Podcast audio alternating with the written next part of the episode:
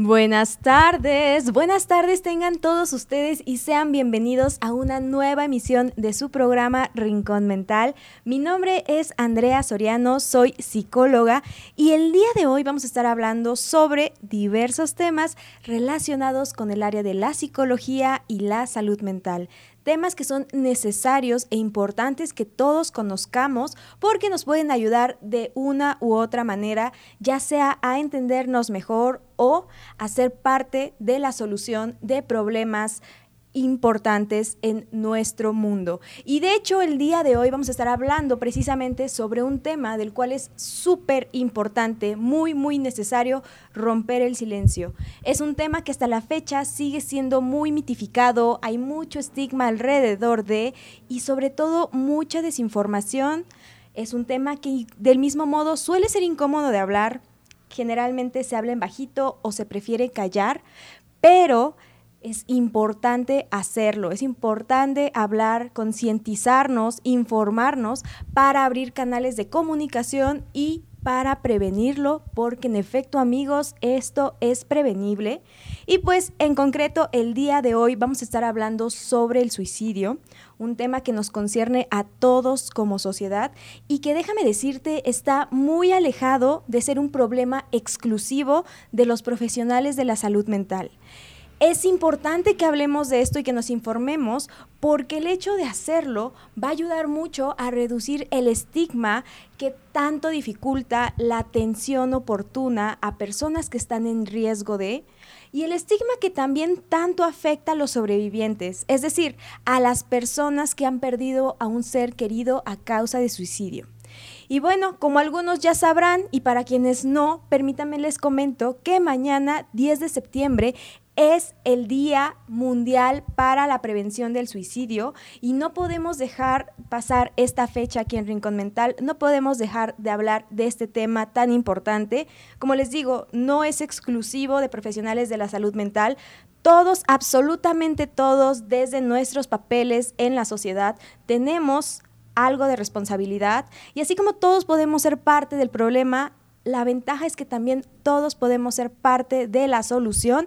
Así que pues los invito a que nos acompañen a lo largo de esta emisión para continuar con esta plática en donde vamos a abordar temas como por ejemplo cuáles son algunos de los principales mitos que vale la pena comenzar a erradicar, comenzar a pues ya no creer en ellos. También vamos a hablar acerca de cuáles son las señales de alarma que deberíamos comenzar a conocer para poder detectar y para poder brindar ayuda oportuna. Y claro, como yo sé que aquí más de uno tiene pues el interés de apoyar, de ayudar, también les voy a dar algunas pautas muy sencillas que todos, independientemente de nuestra formación profesional, es decir, independientemente de si seas psicólogo, si seas eh, psiquiatra, si seas maestro, si seas contador, ingeniero, pues desde tu formación profesional vas a poder poner en práctica para ser parte de la solución a este problema tan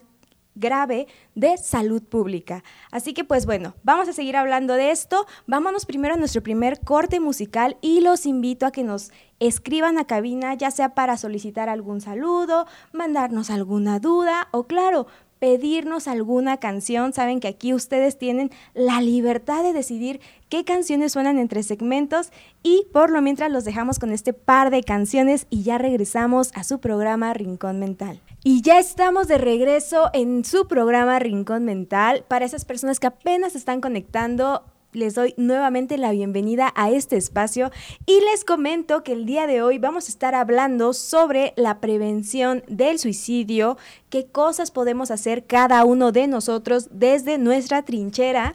Y es que les comentaba también que el día de mañana, 10 de septiembre, se celebra el Día Mundial para la Prevención del Suicidio, una fecha que fue establecida así por la Asociación Internacional para la Prevención del Suicidio y que también ha sido avalada por la Organización Mundial de la Salud. Esta es una fecha que tiene como objetivo generar, eh, general el crear conciencia acerca de que el suicidio es un fenómeno que puede prevenirse y el lema del 2022 es crear esperanza a través de la acción, un lema que refleja muy bien la importancia de una activación colectiva, de que todos nos involucremos porque todos podemos eh, ayudar a prevenir este fenómeno.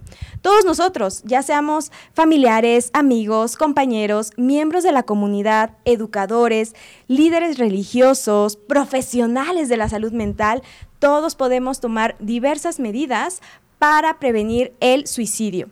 Y es que es un error pensar que la conducta suicida es exclusiva del área de la salud mental, no le concierne únicamente a psicólogos, a psiquiatras o a médicos. El problema del suicidio es un problema de salud pública que involucra a la sociedad en general y como les decía, pues todos podemos ser parte del problema, pero también todos podemos ser parte de la solución. Cada año más de 700 mil personas pierden la vida a causa del suicidio, lo cual pues ya te imaginarás corresponde a una persona aproximadamente cada 40 segundos. Del mismo modo es importante saber que actualmente el suicidio se ha convertido en la cuarta causa de muerte entre jóvenes de entre 15 y, 29 años y oigan, más allá de hablar de cifras, que es, es, importante para ver la magnitud del problema, hay que recordar que cada vida, cada vida perdida representa a una persona, a la madre de alguien, a un padre, a un hijo, a un hermano, a un amigo o a una pareja. Es decir, cada suicidio es una tragedia que no solo afecta a la persona que pierde la vida, sino que también a quienes le rodean. Si de por sí perder a un ser querido ya es algo doloroso, es un evento que se sufre, imagínense perderlo por suicidio. Puede llegar a ser muy, muy traumático incluso. Y ahora, pues tanto este mes como este programa tienen precisamente la intención de concientizarnos sobre el hecho de que el suicidio puede prevenirse. En la gran mayoría de los casos, las, personas con conductas suicidas van a atravesar una serie de etapas que van desde la ideación suicida, es decir, la idea de, eh, de suicidio, la elaboración de un plan, la obtención de los medios para llevar a cabo ese plan, hasta la consumación de dicho plan. Por ello es muy importante conocer cuáles son aquellas señales que están detrás de, que nos podrían alertar y para poderlas pues identificar en quienes nos rodean y movilizarnos, movilizarnos y ofrecer apoyo. Pero pues antes de hablar más a fondo sobre estas señales de alerta, me parece fundamental que comencemos por desmentir algunos de los principales mitos que existen alrededor de este tema, porque el hecho de que existan dificulta mucho la intervención oportuna, incluso la detección de eh, situaciones de riesgo. Y esto se traduce en que muchas veces las personas que están en situación de riesgo no obtienen la ayuda, no obtienen el apoyo, no obtienen la orientación que podría ser fundamental y podría ser aquello que cambie, que pues les permita vivir. Y pues bueno, vamos a empezar entonces por uno de los de estos mitos. Y el primero, el primero de ellos que seguramente ya muchos aquí han escuchado, es que hablar de suicidio es peligroso porque al hablarlo lo estamos fomentando. Y la verdad es que chicos, no hay evidencia de ello Lejos de que el silencio sea una forma de prevenir el suicidio, lo único que va a hacer es obstaculizar los canales de comunicación que podrían abrir espacios seguros a los cuales la gente en situación de riesgo se pudiese acercar, pudiese llegar a pedir ayuda y pudiese incluso recibir el apoyo de forma oportuna. En muchas ocasiones las personas con conducta suicida no se acercan a pedir ayuda porque no saben dónde o porque temen ser o criticados por los demás. Y es que como no hablamos de estos temas, como se vuelve un tema tabú, como es algo muy estigmatizado, pareciera que los canales de ayuda son mínimos. Entonces, pues al contrario, hablar de suicidio es una manera de comenzar a prevenirlo porque entonces se difunde información que puede ayudar a concientizarnos a desmitificar este fenómeno y claro, abrir opciones o abrir espacios en los cuales la gente pueda acercarse con mayor confianza a solicitar apoyo. Muy de la mano de este mito está otro que menciona que si tú le preguntas a una persona directamente si está pensando en suicidarse, solo le vas a llegar a implantar esa idea en la cabeza o incluso lo vas a incitar a cometerlo. Y al igual que el anterior mito, no hay evidencia de ello, hablar sobre el suicidio no le va a dar la idea a ninguna persona que no tenga la idea ya.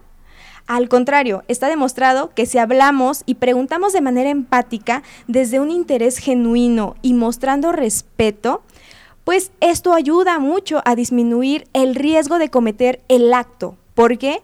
Porque entonces abrimos un canal de comunicación en el cual la persona pudiese compartir su sentir y nos da la oportunidad a nosotros de llevar acciones para prevenirlo, como por ejemplo buscar apoyo profesional.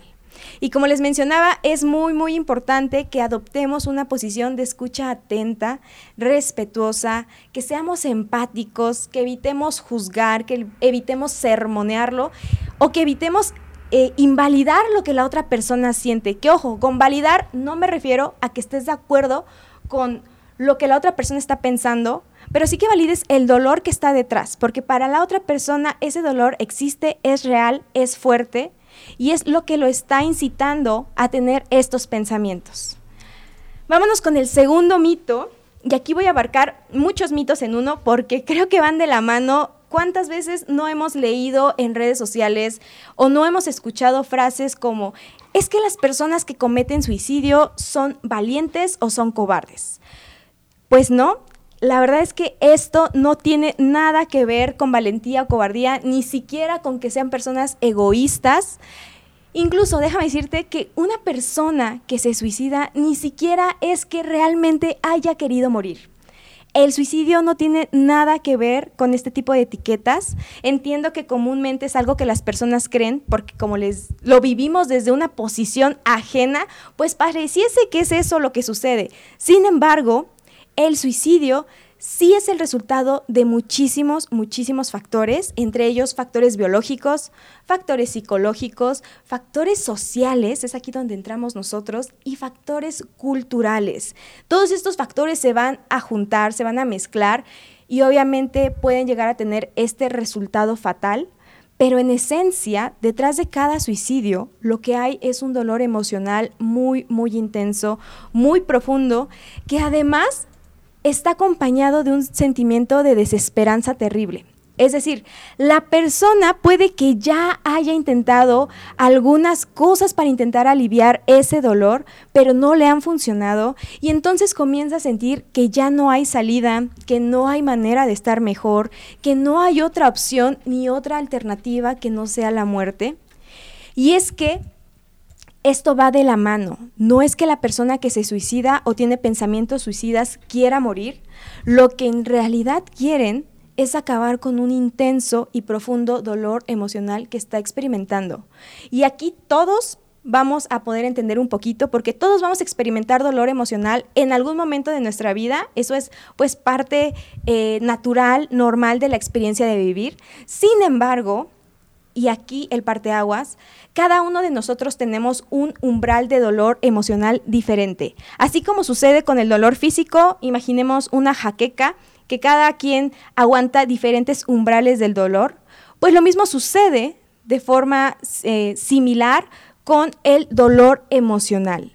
Y cada uno de nosotros además va a contar con diferentes recursos o factores que nos ayuden, que nos protejan o que nos expongan y pues bueno, aquí vale mucho la pena también tener en cuenta el contexto de cada persona.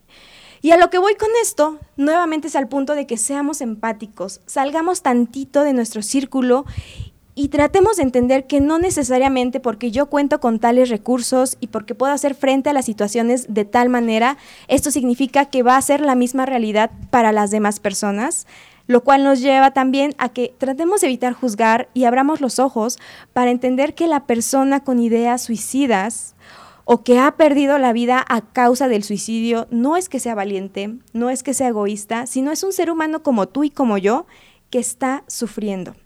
Si las personas, de hecho, pudiesen encontrar alternativas a cómo aliviar ese dolor y poder vivir de mejor manera, no se matarían. Y es aquí en donde entra la importancia de las intervenciones oportunas. Porque en muchas ocasiones Este intenso dolor emocional, este sufrimiento nos nubla la mirada e impide visualizar opciones.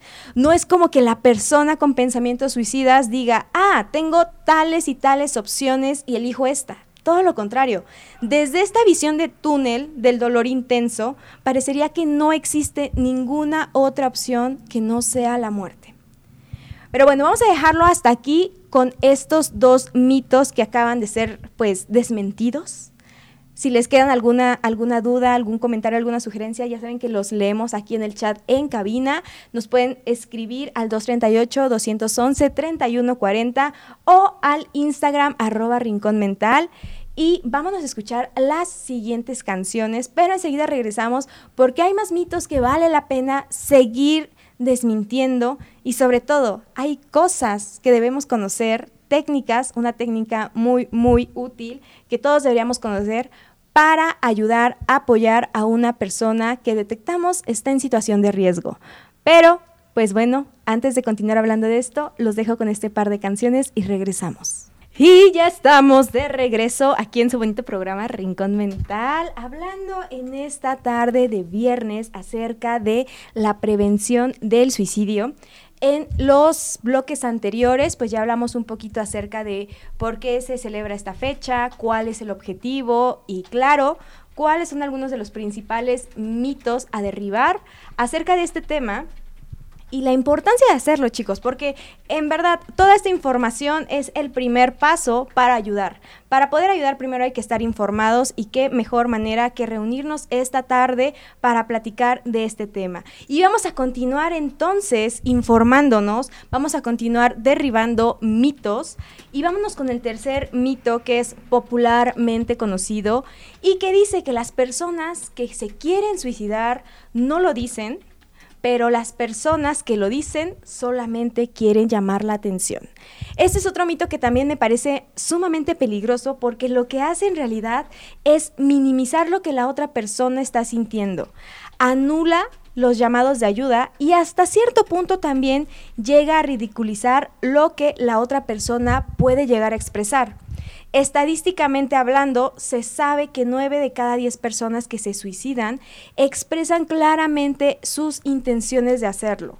Si bien es cierto que un pequeño porcentaje de suicidios ocurre aparentemente sin aviso, la mayoría de las personas dan avisos evidentes de cuáles son sus intenciones previas al intento o a la consumación del acto suicida. Por lo tanto, pues sabiendo esto, ahora la mayoría de las personas eh, podemos prestar atención a ciertas señales y podemos sobre todo darle mayor valor a lo que la otra persona está expresando. Y es muy importante comenzar a tomar con seriedad este tipo, ya sea de verbalizaciones o de conductas, y no hacerlas menos con el típico, ay, ¿sabes qué? Simplemente quiere llamar la atención o está intentando chantajear a los demás. Porque pues podría ser una llamada de atención, eh, podríamos indagar más en ello, pero pues también podría ser una buena oportunidad para abrir el diálogo y proporcionar ayuda de forma oportuna para evitar una tragedia. Ahora, vámonos con el cuarto, penúltimo mito del cual les quiero hablar el día de hoy. Y es el mito que dice que el suicidio es un problema que solamente le compete a los profesionales de la salud mental y que solamente los expertos pueden prevenirlo. Y ojo, si bien es cierto que los profesionales en salud mental y en la salud en general estamos entrenados o tenemos herramientas teóricas, prácticas para la detección del riesgo suicida y su manejo, lo cierto es que no necesita ser un experto para poder contribuir a prevenirlo. Cualquier persona que tenga el interés de conocer sobre este tema y que tenga la intención de ayudar, puede ser un colaborador muy valioso en la prevención del suicidio. Ahora, ¿de qué manera?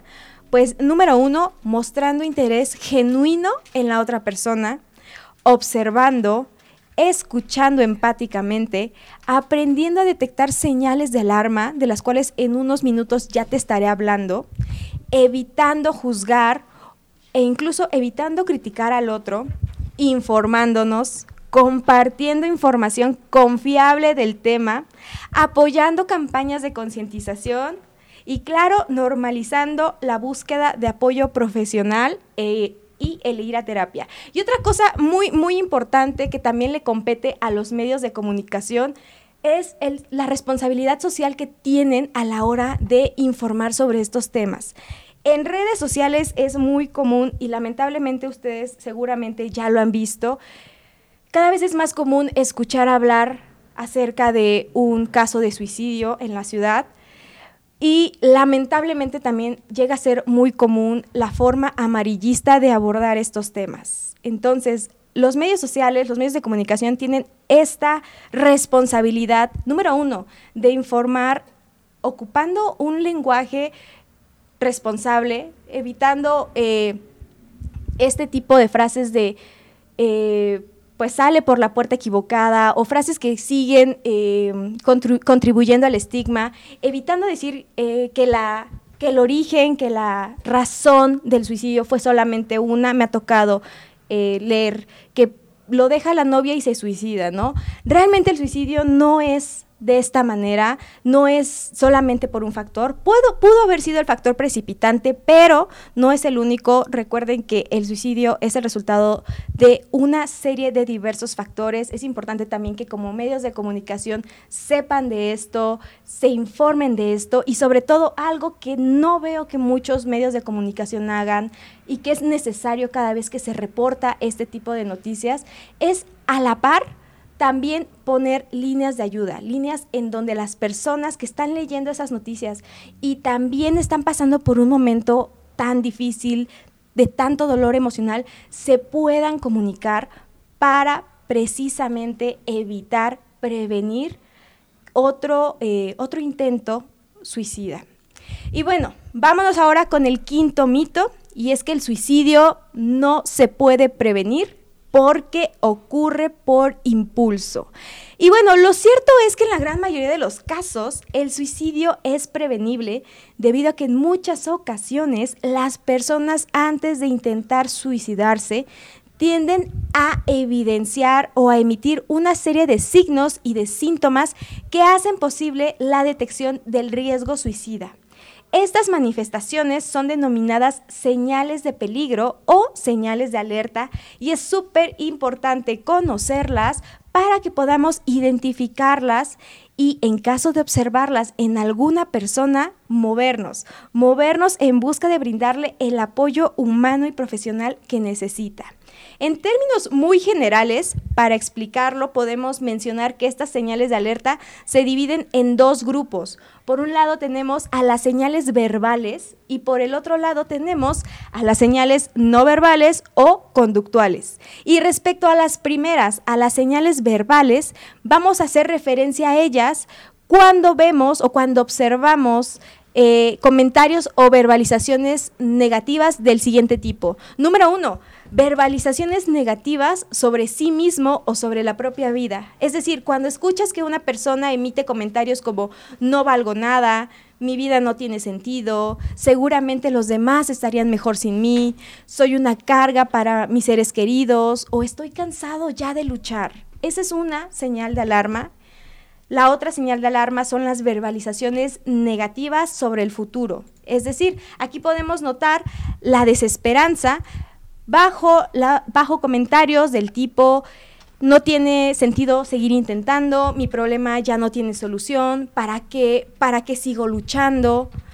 Número tres, verbalizaciones relacionadas con el acto suicida o con la muerte. Del tipo, por ejemplo, la vida no tiene sentido, no tiene caso que yo siga aquí, me gustaría desaparecer, me gustaría ya no despertar o es preferible morir. Y también, ojo, hay que prestarle atención a las despedidas, ya sean verbales o escritas, y que no tengan razón o motivo aparente. Por ejemplo, cuando alguien te dice, ¿sabes qué? Quiero que, que sepas que fuiste muy importante para mí o te agradezco eh, que me hayas, no sé, acompañado por tanto tiempo. Cuando se empiezan a despedir de ti y tú notas algo, que algo no te cuadra, hazle caso a ese sentimiento de que algo no te cuadra e indaga en ello, que ya te voy a decir más adelante de qué manera puedes indagar. Pero también es importante que conozcamos las señales de alerta no verbales, es decir, las señales de, de alerta conductuales que hacen referencia precisamente a manifestaciones en la conducta o en la forma de actuar de las personas. Por ejemplo, aquí tenemos los cambios repentinos en la conducta en general.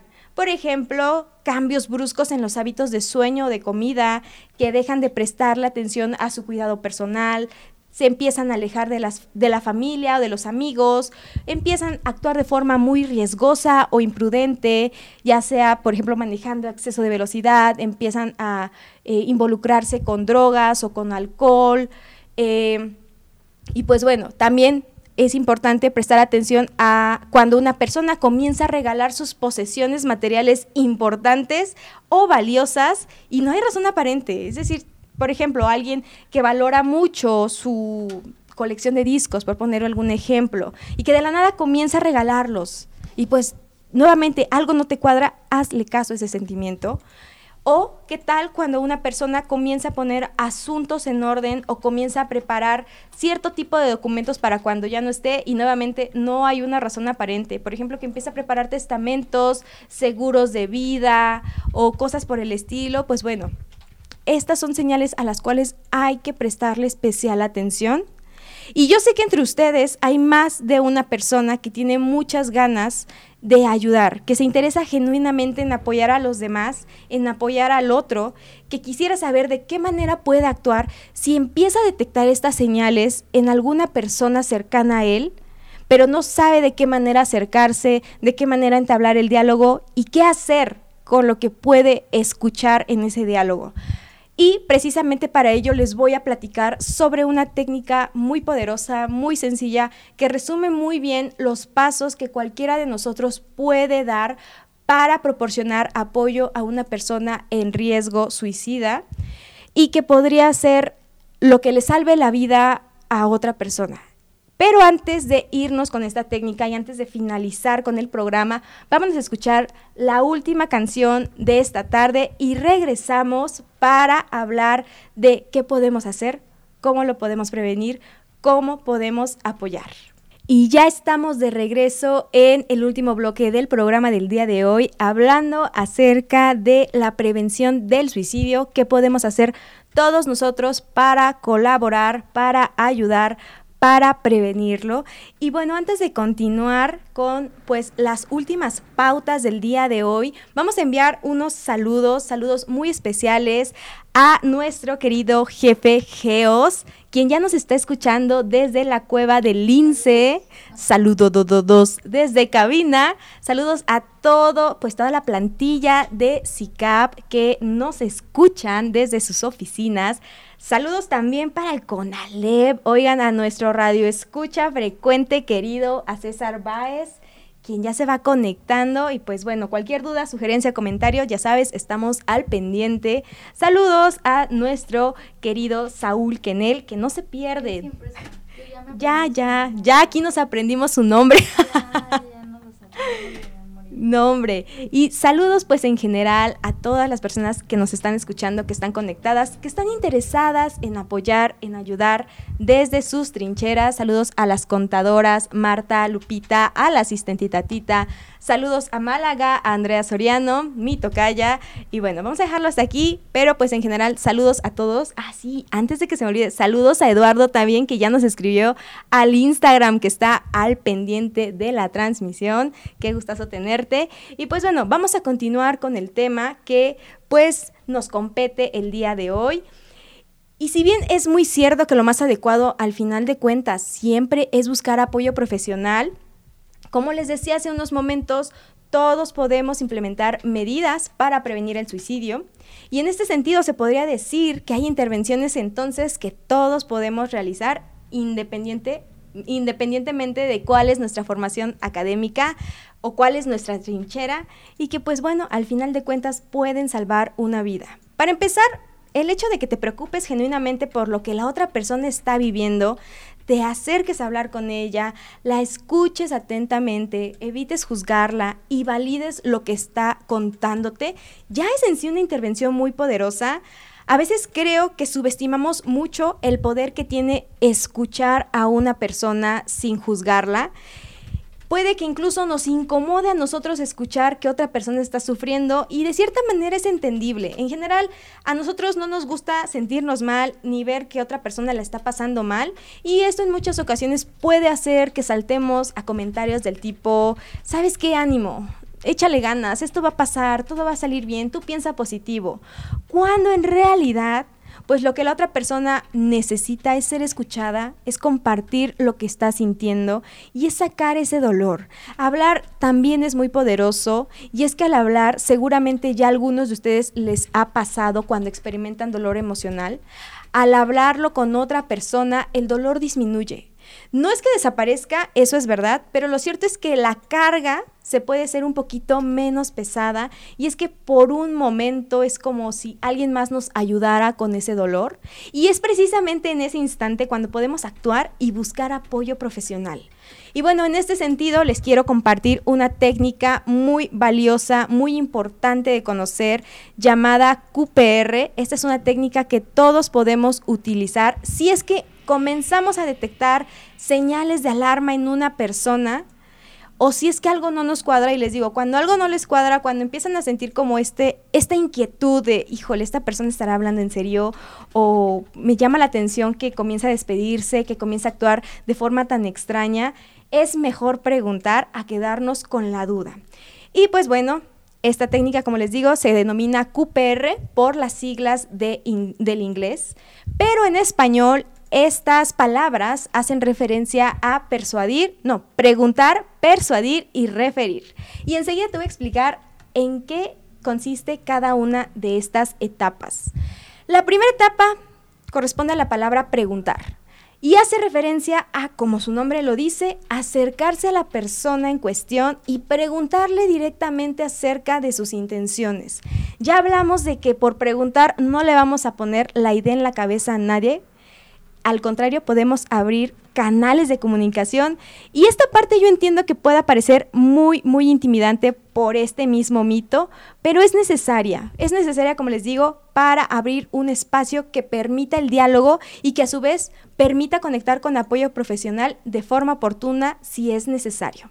Algunas palabras que podríamos utilizar para acercarnos a la persona y preguntar pueden ser algunas como las siguientes. Oye, mira, la verdad es que últimamente te he notado diferente o te he escuchado decir algunas cosas que me inquietan respecto a la muerte y yo me tomo este tipo de comentarios muy en serio, además de que tú eres alguien que me importa muchísimo. Por eso me preguntaba si acaso estás considerando el suicidio. Sé que puede parecer fuerte, pero pues en verdad es necesario dejar de ver esto como un tema tabú, es necesario preguntarlo. Si la persona no lo está pensando, te va a decir que no, pero muchas veces cuando una persona sí lo piensa, vas a poder detectar como que tal vez se pone a la defensiva, intenta evitarlo, se pone nerviosa o incluso en el mejor de los casos se puede abrir y puede comentarte realmente qué es lo que está pasando. Nuevamente, si tú, si tú te estás acercando desde ese interés genuino, empático y pues intentando no juzgar. La segunda palabra ahora hace referencia a persuadir y significa que vamos a intentar persuadir a esta persona de pedir ayuda profesional. ¿De qué manera hacemos esto? Pues en primera, lo que debemos tener en cuenta es que vamos a intentar escucharla atentamente, con empatía, vamos a validar lo que esta persona nos está compartiendo, vamos a intentar mostrar un interés genuino, vamos a intentar sobre todo hacerle saber que no estás sola, no estás solo, que tú estás ahí para él o para ella en ese instante y que es alguien importante para ti. Esto es súper importante y es que también no olvidemos que en esta etapa es bien, bien importante evitar juzgar, evitar minimizar o evitar invalidar. Y pues ya una vez que le diste toda tu atención, puedes preguntarle, intentar persuadirlo, oye, ¿te parece que yo te acompañe a pedir ayuda? Si yo te acompaño, ¿te animarías? ¿Me permites ayudarte a buscar un profesional que nos apoye con esto? Yo quiero que tú vivas, yo estoy de tu lado y juntos podemos superar esto. Y bueno, y es que el intentar, chicos, el intentar brindar ayuda con tus palabras puede ser muy esperanzador. Muchas veces una buena disposición a escuchar y ayudar puede incluso hacer que renazca esta esperanza, que esta visión de túnel por este extremo dolor evita que se vea.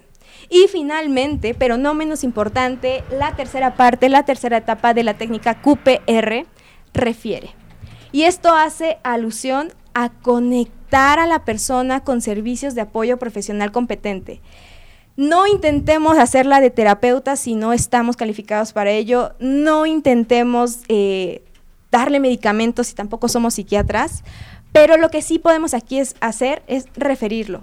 ponerlo en contacto con algún terapeuta, con algún psicólogo, con alguna línea de vida, y afortunadamente de estas hay bastantes. Enseguida te voy a compartir algunas de ellas.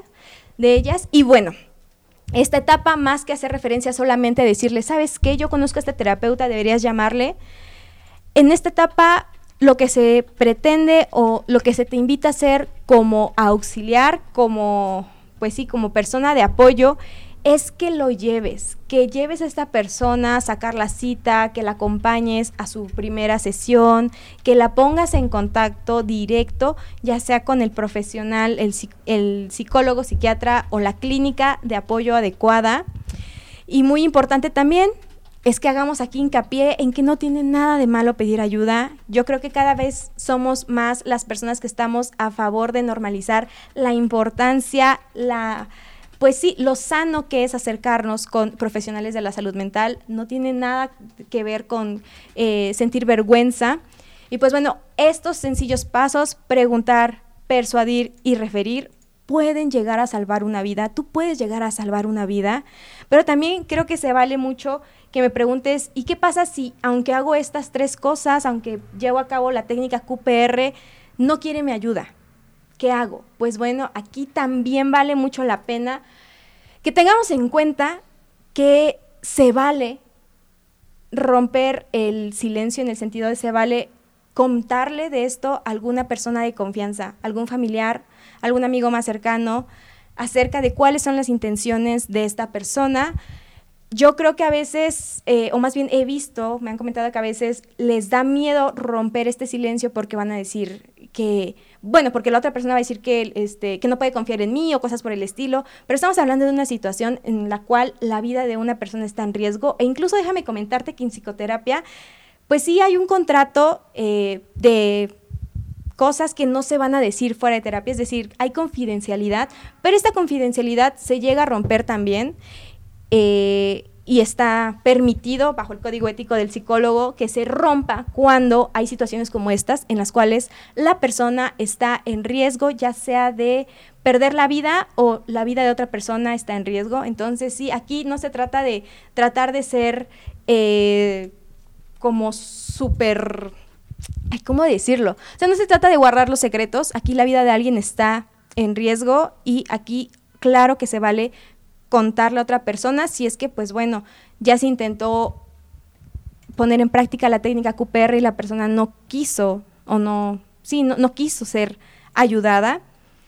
Y ojo, el hecho también de que ustedes tengan este poder de apoyar a una persona no significa que es su responsabilidad en el sentido de que si algo no sale bien, no es culpa de ustedes ustedes pueden tener la mejor disposición y eso siempre, siempre va a ser de mucha ayuda, pero claro que va a haber casos o que pueden haber casos en los cuales aún con las mejores disposiciones no, pues, pues digámoslo de esa manera, no se logre el cometido de ayudar y es importante también que ustedes sepan que no es su culpa. Y bueno, finalmente también me parece súper importante hablarles a ustedes como radioescuchas que si son en estos momentos unas personas que están lidiando con pensamientos suicidas, permítanme por favor recordarles con todo respeto y desde el fondo de mi corazón que no están solos, que claro que este dolor que están atravesando es válido, que entiendo que en este momento parezca que no hay salida, pero no es así. Muchas veces es el mismo sufrimiento el que nos hace entrar en esta visión de túnel, que nos impide visualizar otras opciones, pero sí las hay. Y mientras hay vida, hay opciones permítete por favor recibir el apoyo para poder encontrarlas. El suicidio no es una solución en ningún momento, el problema que estás viviendo es temporal Y esto que estás viviendo ahorita es pasajero, el dolor va a pasar y sobre todo lo más importante es que tu vida importa, tu vida importa muchísimo. Así que por favor no tengas miedo de acercarte a pedir ayuda, mereces vivir y puedes vivir de mejor manera. Y pues antes de despedirme, me parece importantísimo compartirles recursos en los cuales pues pueden encontrar apoyo profesional, ya sea si son eh, personas que quieren brindar el apoyo y quieren tener estos recursos a la mano o si en estos instantes los necesitan. Y estas son algunas de las líneas de ayuda a las cuales pueden llamar de manera gratuita en el país. La primera de ellas es el contacto de la línea de la vida en donde, en donde pueden recibir apoyo de lunes a domingo las 24 horas del día y el número telefónico es el 800 911 2000. Se los repito por si quieren anotarlo, 800-911-2000. Del mismo modo, pueden contactar al Consejo Ciudadano a través del número 55 55 33 55 33. Se los repito, 55 55 33 55 33. Y nuevamente aquí van a poder recibir ayuda las 24 horas del día, los 7 días de la semana. Y de hecho me parece que también tienen habilitado el chat de WhatsApp, así que es otra opción por si ustedes gustan contactarlos. Por otro lado, también tenemos a Saptel, quien les podrá proporcionar apoyo gratuito de lunes a viernes las 24 horas del día. Solo tienen que marcar al teléfono 55 52 59 81 21. Se lo repito, 55 52 59 81 21. Y finalmente, en la línea UNAM también pueden encontrar apoyo de lunes a viernes en un horario de 8 de la mañana a 6 de la tarde a través del número 55 50 25 08 55. Se los repito, 55 50 25 08 55. Y claro, nunca está de más recordarles que si tienen alguna duda, sugerencia, comentario, con toda la confianza del mundo pueden escribirme directo a Instagram en donde me encuentran como arroba rinconmental.mx o contactarme a través del Facebook en donde me encuentran como Andrea Soriano entre paréntesis Hadid, porque es mi segundo nombre. Y pues bueno, yo estaré encantada de poder apoyarlos en lo que ustedes necesiten. Y pues bueno chicos, vamos a dejar el programa hasta aquí. Respecto a las líneas de la vida, ¿qué les parece si posteriormente les subimos un post a las redes, ya sea de Radio CICAP o de Rincón Mental para que también las tengan a la mano. Y pues nada, les agradezco muchísimo su atención esta tarde. Este tema es importante que se siga hablando, que sigamos discutiendo acerca de él, que sigamos informándonos y el hecho de que hayas compartido eh, tu tiempo esta tarde y te hayas interesado ya es una gran manera de empezar a ser parte de la solución el hecho de que tengas nuevas herramientas eh, para ayudar a otras personas es un excelente primer paso y los invito a que sigamos promoviendo esta cultura de la prevención, que nos sigamos informando y pues nada. Nuevamente les agradezco su presencia. Mi nombre es Andrea Soriano y esto fue Rincón Mental. Nos escuchamos la próxima.